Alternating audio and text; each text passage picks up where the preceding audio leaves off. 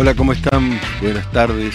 Muy bienvenidos a la posnormalidad en este país posnormal, que no es normal, que tampoco es anormal en el sentido de una patología irreparable, pero que es posnormal. La normalidad ya no existe, todo cambia.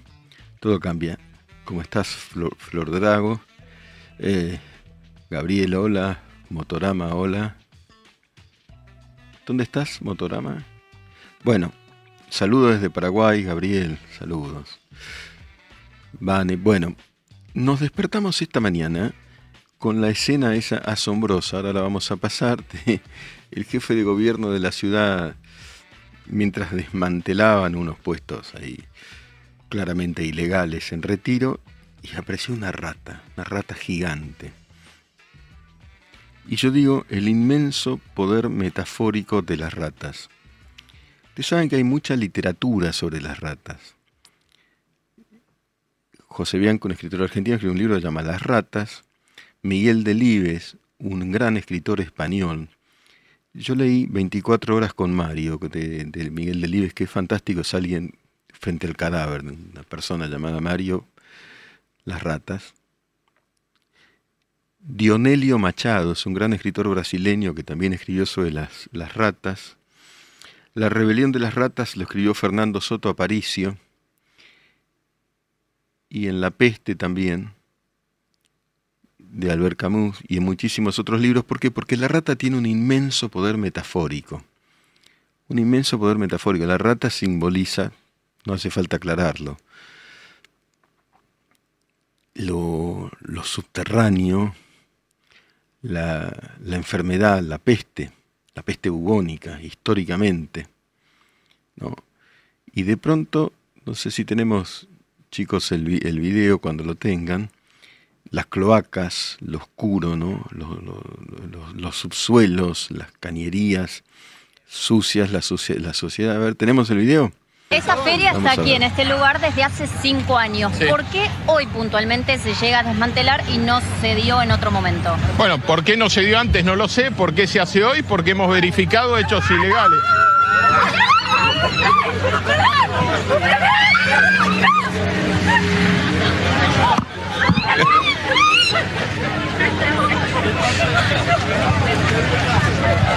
Ay, bueno, una rata, claro. El terror. Sí, sí, sí, sí, está. Ay, se la comió el perro. Apareció una rata, obviamente, en esto de. En Sí. Ah, nos abrimos un poquito porque. Bueno, y el perro se comió la rata y, y la rata. primero que muestra, hay dos niveles, ¿no? Acá. Primero muestra la realidad. En ese lugar hay ratas. Eh, en segundo lugar, muestra, exhibe la, el, contenido alegórico, lo que connota la rata. Y el perro comiéndose la rata es también otro, otro desastre, digamos, ¿no? Porque, porque en fin, es, es como ¿Qué, término podría utilizar? ¿Qué es subdesarrollo? ¿Qué es eso? Suciedad, ¿no? El perro seguro que está abandonado, que no está vacunado, que anda por ahí vagabundeando. Es más grande la rata que el perro, dice SAS S180. Bueno, algunos hacen alusiones políticas al ex jefe de gobierno. Nacho, ¿el perro se la come o simplemente la mata y mastica como el gato? Bueno, gran pregunta, la verdad es que no lo sé. La verdad es que no lo sé. Eh, este, Marcelo Hielo, hola desde Londres, estoy cerca de Wembley. Mira vos, Marcela Hielo está cerca de Wembley y nosotros cerca de las ratas de retiro. ¿Qué vamos a hacer? Eh, pero, pero todo lo que simboliza, bueno, saquemos al perro, yo no sé si se la masticó, se la comió, espero que no se, no sé, que no se haya comido esa rata porque probablemente esté todo infectado. En el subte también hay ratas, claro, en el tren también, ¿no? Pero la, metáfora, saludo Federico Alonso desde Uruguay, gracias Nelson, Nelson Fercher, eh, gracias Federico Alonso, gracias a todo, el modelo que nos dejó el kirchnerismo, dice Alec. Eh, no, en la Argentina no te aburrís, todo detonado, profe, dice JL, donde se toque hay ratas. La rata como, hay, mucha literatura también sobre lo que se denomina zoomorfismo, que es otorgarle a un humano las características de un animal. Para decir que alguien es muy malo, o puede decir es un perro. O también, como dice el presidente, puede uno autodesignarse como un león. Rata no te conviene, ¿no? Rata es, es este, lo peor. Gracias, vida de mar, que estás allí en Europa diseñando travesías y es una maravilla. Eh, bueno, el perro comiéndose a las ratas, claro, porque hay una cuestión, rata es miserable, tenés razón, eh, SAS eh, 500, 160, 5160, entiendo que leo, la, eh, rata es un tipo avaro, ¿no? Es una, es una rata, ¿no? Este, bueno, pero apareció una rata, ¿no? En, en, que simboliza todo eso. En un sentido simboliza todo lo que está ocurriendo y después, yo no quiero, no quiero, como les diría, eh, capitalizar una metáfora porque no quiero generalizar, y, pero justamente el presidente calificó al Congreso de nido de ratas y mañana, que es el día de, habla, habla de inaugura las sesiones en el Congreso y bueno, me parece una casualidad increíble. Javier Peña, tenés razón, llamen al flautista de Hamelin, pero Hamelin con H. El flautista de Hamelin, todas las ratas lo siguen, ¿no? Eh, bueno, lo que se vendía en ese lugar, que ahora no sé, no sé, no sé qué cosas se, se vendían. Eh, Hace algunos días, nos cuenta Flor Drago, en la estación de la línea estaba llena de insectos. Bueno, rata, cucaracha, ¿no? Eh, pestes, plagas, plagas, bueno, los mosquitos, ¿no? La flautista, pero con K, dice Pablo, bueno. ¿Qué significa esto, no? ¿Qué significó el perro ese sentado al lado del presidente mañana? Bueno. Eh, ah, ya te entendí, SAS 5160. Veremos, ¿no? No, yo, a mí no me gusta generalizar. Yo sé que en el Congreso hay santos y, lo opuesto también. No san, santos no es la palabra. Hay personas honestas y hay muchos que no lo son. No, no, no, no quiero generalizar. La ciudad está hecha un asco, dice Mac Revolver. Pero, ¿cómo se limpia de ratas una sociedad? ¿No? Como hay un término que es desratización, cómo, cómo implementás un sistema, digamos, político, ético, moral, que vale para todos, ¿eh? que es transversal, en donde esa peste que son las ratas, es decir, los sucios, los, los, los que hurgan en la basura y en la basura de los otros, auditando con blockchain, dice Codelander. ¿no? La suciedad de la, la, sociedad moral, suciedad moral de la sociedad. ¿no? Eso simboliza la rata. Federico Álvarez, educación, justicia y trabajo, sí. Pero, pero ya, Mariano Pereira, si la ciudad es un asco, ni te imaginas el conurbano. Conurbano todo junto, conurbano. ¿eh? En Rusia, en tiempo de guerras, empezaron a comerse los gatos y tuvieron invasión de ratas. Supongo que hay que cuidar a los gatos. Y no hablo de Macri. La mara moral se combate con educación, sí. Y hablando de educación, ahí está la posibilidad otra vez de un paro, porque los gremios ayer anunciaron que, que, que, que en fin, que no hubo, que se cortó el diálogo con el gobierno. Gracias, Mariano Pereira, conurbano. Así es, la conurbación es el anillo que se va formando en derredor de una ciudad. Eh, bueno, SAS 5160 habla de Insaurralde y los gatos, en fin. Eh, no te entiendo, no, sí te entiendo. Eh, Ignacio Cairuz May, ¿crees que muchas veces el periodismo prefiere hacer caso omiso a los errores? Un partido en pos de que esa crítica no beneficie al partido opuesto, necesitamos opciones superadas. Vos sabés, Nacho Cairuz, que yo soy un defensor del periodismo. Eh, que el periodismo es una amplia, en general, ¿no? Por supuesto, comete, y comete una cantidad de pecados y, eh, mi libro La noticia deseada es una crítica muy fuerte sobre el periodismo, pero en general uno tiene en la Argentina un, periodismo comparado con el resto de Iberoamérica de, buen nivel, yo digo siempre, sobre todo en los medios escritos, que se abren diversos abanicos. El streaming es uno. Acá en Neura trabajan varios periodistas. Es un abanico que tenés. Esto también es periodismo. Pero bueno, eh, por supuesto que los, los, las miradas periodísticas miran cada uno, cada medio desde una perspectiva. Es la conjunción de perspectivas lo que te da una mirada, lo que te permite ingresar en el debate público. Hola, profe, ¿alguna expectativa de las palabras de mi ley mañana? Bueno, altísima expectativa como tiene todo el mundo. Como tiene el mundo. Algo se inaugura mañana, algo sucede. Hay diversos escenarios posibles, o un Milei muy confrontativo, o un Milei frente a una sala semivacía, o una reacción de los parlamentarios eh, virulenta. No lo sabemos, ¿no? No lo sabemos el, eh, Milei ha confrontado con los parlamentarios. ¿En qué deriva todo eso? Bueno, veremos. Los gatos, hay, un, hay una obra histórica eh, gráfica muy, importante sobre los campos de concentración donde los nazis son gatos y los judíos son ratas bueno, hay gatos y ratos, en, eh, gatos y ratas en, diversos sitios, ¿no? Pero en ese caso los gatos son los malísimos, las ratas son las, las vulnerables. ahora, les voy a decir el autor.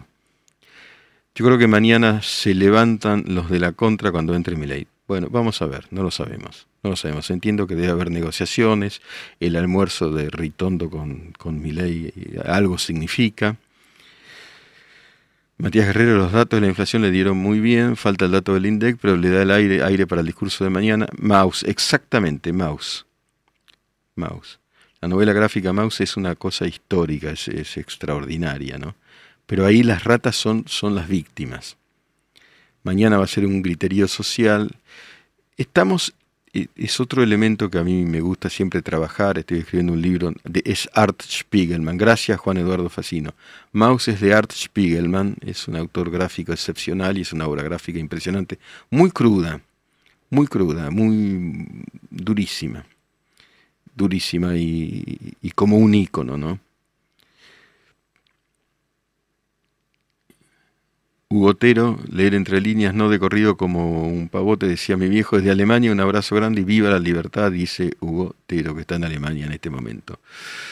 Eh, Pablo, con educación cambia esto, pero hoy en día si un profesor de los pocos que quedan decentes corrige a un alumno, los padres van, lo golpean, lo suben a las redes y él es víctima del sistema.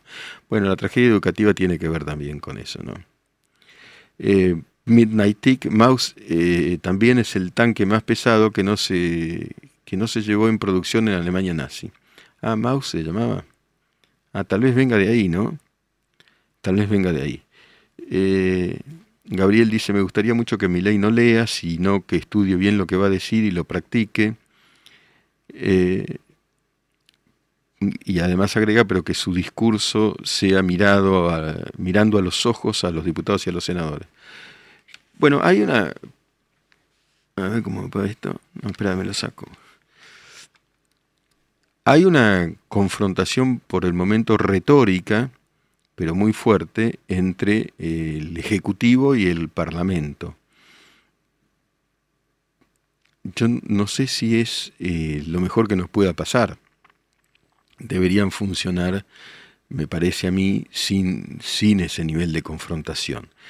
Es cierto que es muy llamativo que la, la, la ley ómnibus se haya trabado en su votación justamente cuando se tocó el tema de los fideicomisos, que son fondos subauditados o no auditados en absoluto, utilizados en general para la política. Los dineros que, que, se manejan sin auditoría. Eh, eso explica muchísimas cosas.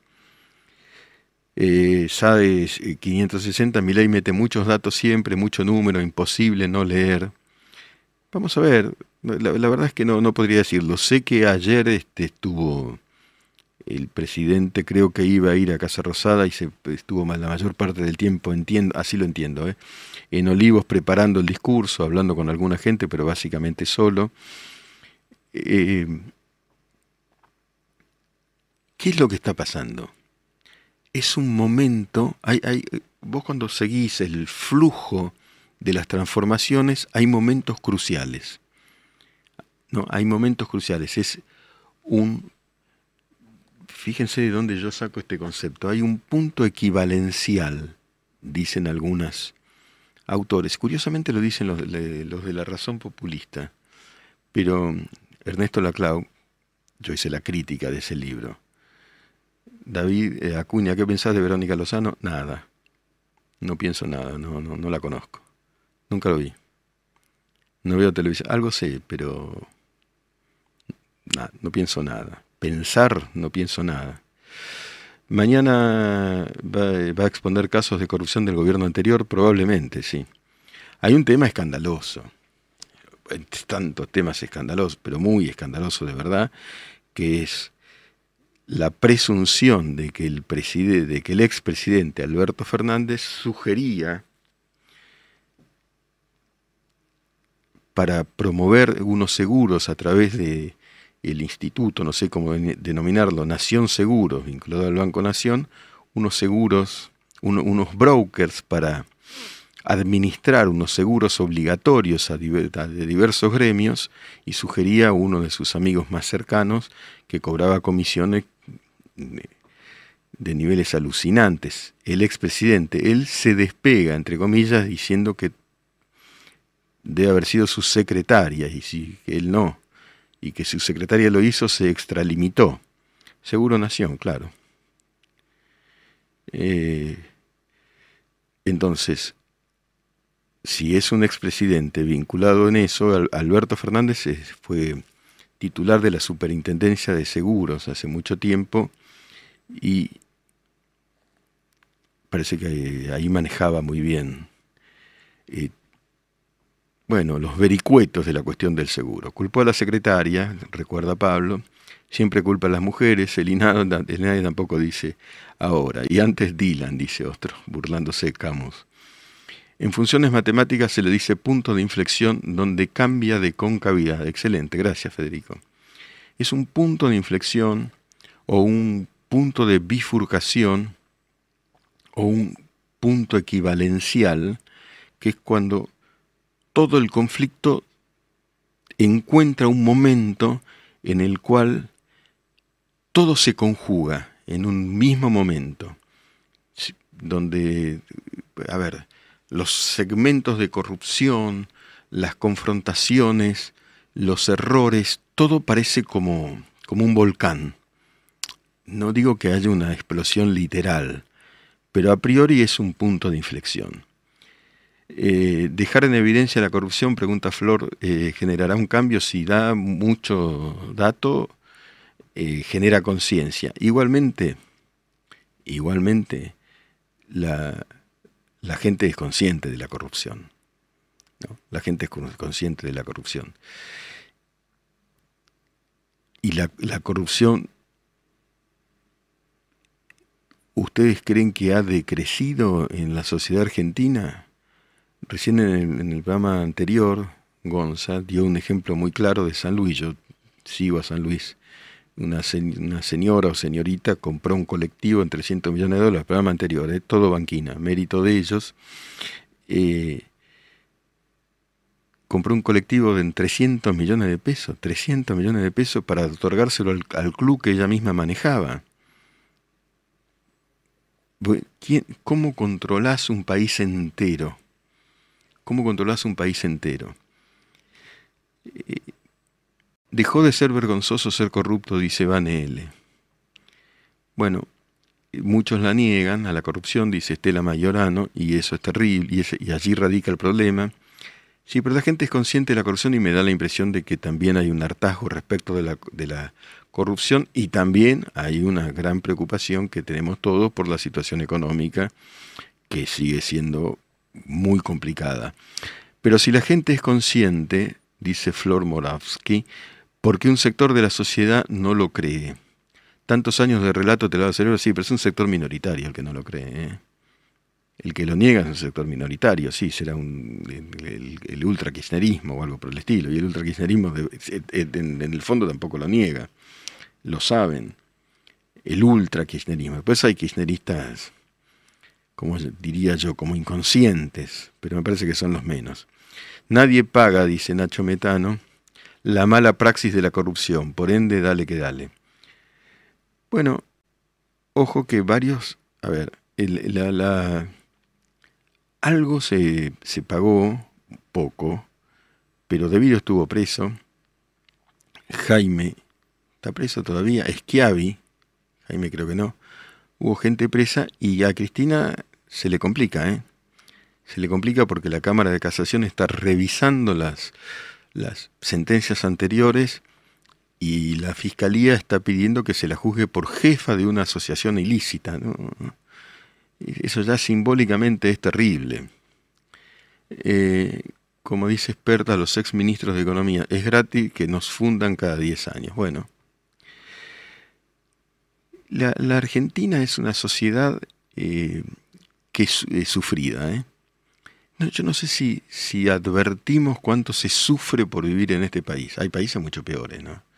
donde se sufre mucho más, pero y otros donde la vida es completamente diferente, donde el nivel de vida es completamente diferente y no necesariamente y no necesariamente son los más desarrollados, donde hay más tranquilidad, donde yo creo que por ejemplo que en, que en Uruguay que, que no tiene los recursos que tiene la Argentina, la vida es más tranquila en general. Tiene otros problemas, pero en general es más tranquila. Y la sensación de libertad es mayor. Para citar un ejemplo, de acá al lado acá al lado, ¿no? La sensación de libertad y un gobierno y unos gobiernos con una fortaleza institucional diferente, más allá inclusive del signo político, ¿no? El, Van, L toca eh, un punto central. El valor de la honradez en otros tiempos era alto y nadie se permitía sentarse a tomar un café con alguien corrupto. Es verdad eso la honradez, ¿no? Hoy no cotizan los buenos valores y eso hace que pierda importancia lo bueno y lo malo. Bueno, yo creo que es central porque e, efectivamente, ¿no? Antes una persona por ahí tenía muy poco capital, nada, pero se hacía respetar porque sus cercanos y sus conocidos sabían que era honrado, ¿no? Eso valía, como así como valía, ya lo sabemos, la palabra, ¿no? es mi palabra, te doy mi palabra. Y eso valía porque uno creía en la palabra. ¿Qué podés creer hoy en la palabra de cualquiera? El problema claramente somos nosotros, dice SAS 5160. Sí, Camus dice Uruguay tiene la población de una ciudad. No, los países pequeños geográficamente en Occidente, eh, por ejemplo Portugal, suelen tener, eh, suelen arreglar sus problemas desde hace un tiempo de manera más saludable. Es cierto, que, no se puede comprar, así como no se puede comprar El Salvador con la Argentina. ¿no? Matías, y sí, los uruguayos están orgullosos de no ser argentinos y nos ven a todos como unos chantas y unos corruptos. Eh, Ignacio Cairuz, hay un problema y es que hay que elegir entre dos sufrimientos. El primero es hacer un esfuerzo para un beneficio luego y el otro procrastinar constantemente y sufriendo el día a día como en Argentina. Bueno, es una reflexión inteligente. Flor Guerrero, la estabilidad uruguaya define la lucidez de su pueblo. No generan fanatismo sobre sus representantes. Otro punto central, el fanatismo, ¿no? Hay un libro muy interesante, muy importante del escritor israelí Amos Oz así se llama, Amos o O-Z, que es sobre el fanatismo. El fanatismo es una peste también, es como una rata interior, ¿no? Eh, y, acá el fanatismo abunda, ¿no? Y no, no, no, te permite pensar. El fanatismo es una clausura sobre el pensamiento. Yo creo que, eh, lo, que, una cuestión que de pronto se ve muy complicada en la Argentina es, el, es pensar. Y pensar no es ir a la facultad. ¿eh? Pensar es pensar. Le voy a dar mi definición de filosofía. Estoy, les, estoy anticipando el libro que, que estoy terminando de escribir. Yo creo que la filosofía no es citar filósofos, ni, es pensar libremente, es tu flujo de conciencia libremente, pero libremente, y poder expresarlo. Eso es la filosofía, tenerlo, pero con lógica. Cuando digo pensar no es cualquier cosa, es incluso poner distancia respecto de los medios, porque yo escucho muchas conversaciones en las que solamente se habla de lo que enuncian los medios. No, quiero pensar yo, ¿no? Dejar que mi corriente de pensamiento fluya, ¿no? Y, y pensar lo que tenga que pensar sobre mí, sobre mi historia, sobre mis cercanos, sobre mi familia, sobre mis hijos, sobre lo que fuera, sin cortapisas, sin muros, sin, sin impedimentos. Pensar libremente y pensar lo mismo sobre, en este caso la Argentina, sobre la política, erradicar el fanatismo, ¿no? Eh, fanatismo, idolatría, todo, a todo se le hace un monumento, sí, a todo se le hace un monumento, bueno, sí, los monumentos a Kirchner son una vergüenza, la verdad eso lo digo, de verdad, Kirchner es una persona muy, muy controvertida. ¿Qué es esto de los monumentos? Es, bueno, Mister critica a los uruguayos, no sé. Yo digo el Uruguay, ¿no? Como eh, organización institucional. Yo creo que igualmente nosotros queremos más a los orientales que ellos a nosotros. Héctor Lugo dice Gustavo Bueno que pensar es pensar contra otro y dice Jean-Paul Sartre que pensar es pensar en contra de uno mismo. Pensar en contra de tus propias creencias y de tus propios intereses creados, ¿no? Pensar, animarte a ponerte vos, a ser vos abogado del diablo de vos mismo. Y entonces esa crítica, que es autocrítica, te, te liberará de dogmas respecto de vos mismo. Carlos Chirinos Miguel, llega a casa para ver el programa, me agarró la lluvia. ¿Está lloviendo? Cuéntenme, ¿está lloviendo de verdad? También es trascendente tener ídolos. Ídolos sí, idolatrías no, ¿no? Ídolos ejemplares sí, la idolatría no. Bueno, gracias, Gerardo Alberto Pérez. Fanatismo, muerte del pensamiento, sí, sí, sí, sí. Sebastián Monserrat Kirchner, controvertida, cuando delincuente se refiere a me siento más a gusto, bueno. No, yo me refiero a Néstor Kirchner y sus monumentos, ¿no? Como si no hubiera tanto para investigar e indagar allí, ¿no? Leonardo Romero, no hago el bien que quiero, pero sí el mal que odio. Cita. Más que ídolos serían referentes. Bueno, sí, referentes, ejemplos, por supuesto que los hay. No hay lluvia, es santo de los kirchneristas. Bueno, veremos qué sucede mañana, ¿no? Veremos qué sucede mañana. Las vísperas son interesantes, porque la víspera es incertidumbre, y la incertidumbre es singularmente interesante. Yo tengo una mirada eh, no tan negativa sobre, sobre la incertidumbre en este contexto. Si uno está seguro, eso no es lo propiamente vital.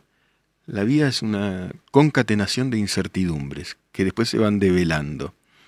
Expectativas, ¿no? Y cierta incertidumbre. A la vez, quien sigue los avatares de la política durante mucho tiempo, Convoca a pensar la incertidumbre, dice Van L., claro. A la vez, tampoco hay que tener grandes esperanzas, porque las cosas no se cambian un día para el otro. Vamos a una pausa, muchachos. Bueno, aquí estamos. Dice Lili Miguel, puedo escucharte y no subirme a la angustia y bronca de todo. La tranquilidad con la cual eh, hablas lo logran. Bueno, no sé, pero uno se angustia también, ¿eh? Gracias de todas maneras. Uno se angustia. Hay un tema, me parece que es otra palabra clave, ¿no? que la angustia. Yo, eh, en términos filosóficos, siempre me, me consideré, no es una etiqueta, ¿no? pero es una, una, forma de, autodefinirme existencialista. El existencialismo es la filosofía que hace de la angustia el, el, punto central, digamos, ¿no? algo, la angustia, la angustia frente a la muerte, la angustia frente a las situaciones límites, la angustia como disparador en el buen sentido de la reflexión, ¿no? como, como algo que motoriza el pensamiento. Y una forma de sufrimiento también. La angustia es una, naturalmente, sufrimiento. ¿no? A mí no me gustan las personas que no se angustian, estoy hablando en general, que no sean los superhombres, superwoman, no, no. La vida tiene una cantidad de cuestiones que naturalmente si tenés sensibilidad te angustian. Y esa angustia es lo que te da una cierta conciencia, ¿no? A mí el fanatismo me angustia. La, ignorancia, la fatal ignorancia o la fatal arrogancia también me angustia, ¿no? Eh, creo que hay un libro de Hayek que se llama La fatal arrogancia del socialismo. Eh, la, fatal arrogancia, la fatal ignorancia. Mariano Pereira, como las novelas de Ernesto Sábato, bueno, yo a Sábato lo conocí mucho. Les cuento una, cómo era Sábato. Sábato me angustiaba también, lo lo quise mucho, lo quiero mucho, pero me angustiaba. Sábato me llamaba a las 5 de la mañana, cinco y media, porque él se levantaba a las cuatro y media. Y decía, Viñaski, no estará durmiendo, ¿no? ¿Te imaginas? 5 de la mañana ya estaba muerto, no dormía. No, Ernesto le, decía. Bueno, véngase a mi casa, que tengo algo muy importante que preguntarle. Él vivía en santos lugares. Y yo iba, te imaginas, me llamaba sábado. Y llegaba a santos lugares y digo, bueno, Ernesto, dígame. Mire, me llamaron de la radio tal para que les dé un reportaje. ¿Usted qué opina? ¿Se los doy o no se los doy? Y yo pensaba, ¿cuál era la gravedad y la urgencia de esa convocatoria? Pero le decía, sí, Ernesto, te lees el reportaje. Y ahí me quedaba toda la mañana hablando junto a su hermosísimo perro, pastor alemán llamado Roque, por Roque Sáenz Peña el creador, el quien impuso el voto secreto y, obligatorio. Eh, sábato se llamaba Ernesto Roque, Sábato, por lo mismo. El perro era maravilloso. Sábato y el perro, Sábato y el perro. Podría escribir un artículo. Extreme eh, alguien preguntó, Gabriel Sechi, Sachi, ¿se puede medir la angustia? Cuantitativamente no, pero es onda está en algún lugar y no la cura. Tengo más de Gustavo Herrera y no, no se resuelve fácilmente. Un genio sábado, dice Mariano Pereira, qué linda anécdota y mucho más. Después me decía sábado, a la hora, te imaginas, yo a las 6 de la mañana estaba en la casa. A la... Flor Guerrero conoce varias anécdotas y cita otra con la, con la máquina de escribir. Eh, Sabato me decía, vamos a ver los pibes que se van a la escuela. Venga, Roque, él, trataba de usted al perro. Y el perro salía a la puerta de la casa, en la calle, calle, calle de Santos Lugares. Y efectivamente los pibes iban a la escuela y jugaban a la pelota. Y el perro inevitablemente, fatalmente, iba y mordía la pelota de los pibes. Sabato se enojaba y gritaba, Roque, suelte la pelota de los pibes, suelte la pelota de los pibes, Roque. Bueno, y ahí yo trataba de sacar de la pelota y era, siempre la misma escena que era maravillosa, ¿no? Pero me, angustiaba, me angustiaba. Era un hombre, yo creo que era una, persona profundamente angustiada, con muchas culpas. Un gran imitador de Borges, imitaba a Borges como nadie, pero puertas adentro, ahora lo puedo contar y muchas otras cosas, pero la angustia, ¿no? Estar angustia. el, el, filósofo que primero conceptualiza la angustia como tal era el danés Soren Kierkegaard. Kierkegaard, maravilloso. Ese texto se llama El concepto de la angustia. Es el concepto de la angustia y transita por los abismos, por imágenes bíblicas. Y la angustia yo creo que conjura el fanatismo, ¿no? Porque la angustia es, ¿cómo, cómo la definen, no? Algo en el pecho, algo intangible. Uno puede estar muy sereno y estar angustiado, naturalmente. Flor Moravsky eh, eh, hay un relato muy oscuro sobre irse del país. Te vas y para ello ya perdés la identidad y todo derecho sobre ser argentino. Bueno, el exilio, partir de, un lugar en el que uno ha nacido, se ha criado, es muy angustiante. Y, en un sentido te sentís, cito un término de Gilles Deleuze, desterritorializado. Desterritorializado, te nomadizás. Cuando vivís un tiempo afuera decís, ¿de dónde soy yo?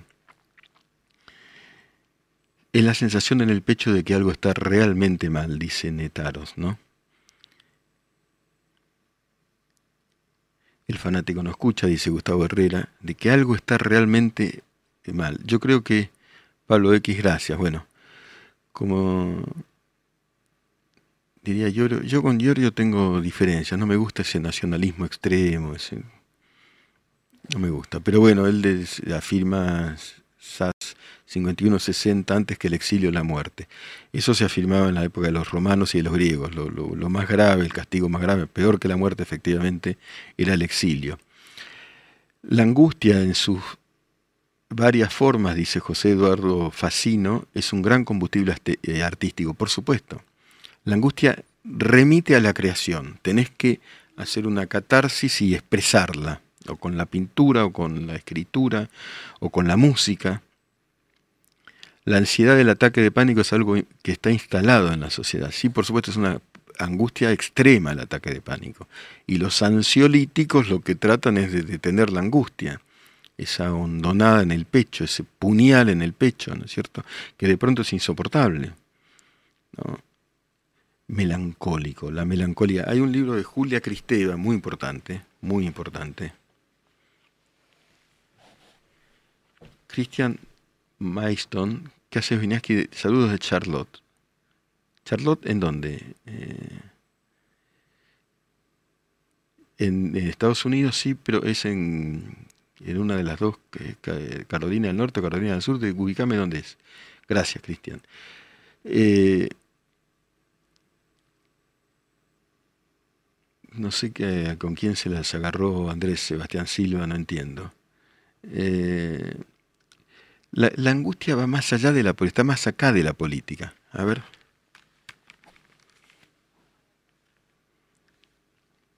Bueno.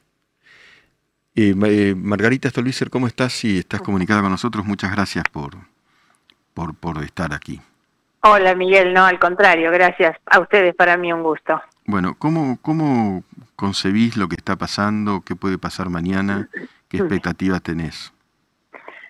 A ver, con mucha preocupación por cómo llegamos a, mañana, ¿no? Lamentablemente el presidente ha elegido el camino del agravio, del insulto, de la confrontación, yo creo que mañana podría él dar una, muestra de madurez extraordinaria y él debería asumirse como el responsable para restablecer la, eh, la convivencia política y social y sobre todo una relación institucional imprescindible en una democracia y un Estado de Derecho mm, eh, democrático y republicano como es el nuestro, de buena convivencia entre los poderes del Estado, ¿no? Así que yo lo pienso siempre como una oportunidad. Cada cosa me parece que es necesario verla con la expectativa de que salga bien. Después veremos mañana qué es lo que ocurre. No han sido mm, buenas las señales hasta el momento, pero bueno, uno siempre espera que exista ese acto de lucidez y de madurez.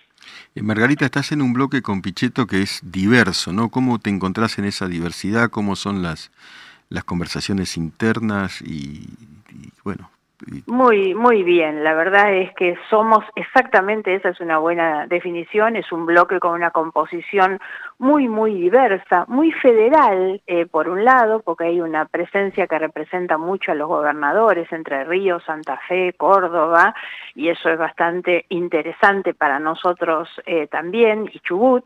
Eh, por otro lado, es diverso por nuestros orígenes, desde Pichetto, López Murphy, hasta los diputados socialistas de Santa Fe, por ejemplo. Ahora, todos tenemos sobre nosotros este paraguas común, que es defender la institucionalidad y trabajar para sostener un proyecto de país y un plan de desarrollo para el país. Por eso lo que tratamos de aportar es un punto de racionalidad, de equilibrio, de respeto en nuestra, en nuestra diversidad, ¿no? Y hemos tenido una gran convivencia y algo que yo no veía hace mucho tiempo, que es un debate muy sólido, muy profundo, hemos tenido muchas, muchas, yo tuve los dos últimos años, fui parte del interbloque de Juntos por el Cambio, Nunca, nunca en dos años hubo ni una sola reunión de todos los diputados en conjunto y escasísimas las veces que nos reunimos los que presidíamos los bloques que integraban.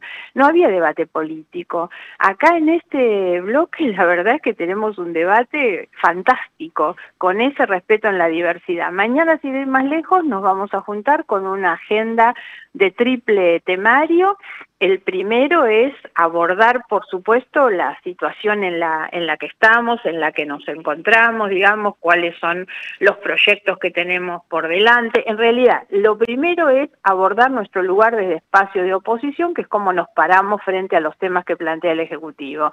El otro es una agenda propositiva propia, que nos vincule con la sociedad. Nosotros no estamos acá para defender solo proyectos del Ejecutivo, sino que lo que queremos es representar a una sociedad que está agobiada, angustiada, descreída, bueno, ¿cuáles son esos temas? Y ahí tenemos cuestiones productivas, cuestiones que apuntan a las pymes, cuestiones como la educación, el fondo de incentivo docente, cuestiones de transparencia más institucionales, cuestiones de ambiente y el tema, por supuesto, previsional. Y después la otra parte también de nuestra agenda es una discusión política de fondo, cómo nos paramos hacia adelante. En esto yo vengo desde hace muchísimos años intentando que ese espacio de racionalidad y de diversidad nos diferencie de los extremos del fundamentalismo que hemos tenido durante muchos años, que era la grieta un buen negocio electoral, pero muy malo para la Argentina, muy malo para la Argentina, y hoy esta especie de nueva grieta en la que nos quiere meter el presidente, es él por un lado y todo el resto por el otro. Bueno, yo creo que hay que trabajar en ese intermedio que debería ser cada vez más ancho para ir angostando los extremos, porque lo que hay que evitar es que los errores que pueda cometer el gobierno actual nos lleven al pasado con el gobierno que ya tuvimos, que fue un desastre. Entonces es muy importante este bloque, digamos, cómo este bloque se pare, aportando razonabilidad, equilibrio, moderación. Eh, eso es lo que nosotros intentamos. Margarita, una, breve nota, pero queríamos escuchar tu palabra. Te agradezco mucho y, ya la seguiremos. Te mando un abrazo grande. Gracias a ustedes. Hasta pronto. En la, en la posnormalidad la poesía se lee de pie de la hermosa poeta oriental Idea Vilarino, ya no. Ya no será, ya no. No viviremos juntos. No criaré a tu hijo. No coseré tu ropa. No te tendré de noche. No te besaré al irme. Nunca sabrás quién fui. Porque me amaron otros. ¿Por qué me amaron otros? No llegaré a saber por qué, ni cómo, nunca, ni si era de verdad lo que dijiste que era, ni quién fuiste, ni qué fui para vos, ni cómo hubiera sido vivir juntos, querernos, esperarnos, estar. Ya no soy, no soy más que yo. Para siempre, y tú ya no serás para mí. No serás para mí más que tú, ya no estás. En un día futuro no sabré dónde vives, con quién, ni si te acuerdas. No me abrazarás nunca, como esa noche, nunca. No volverás a tocarme, no volveré a tocarte. No te veré morir.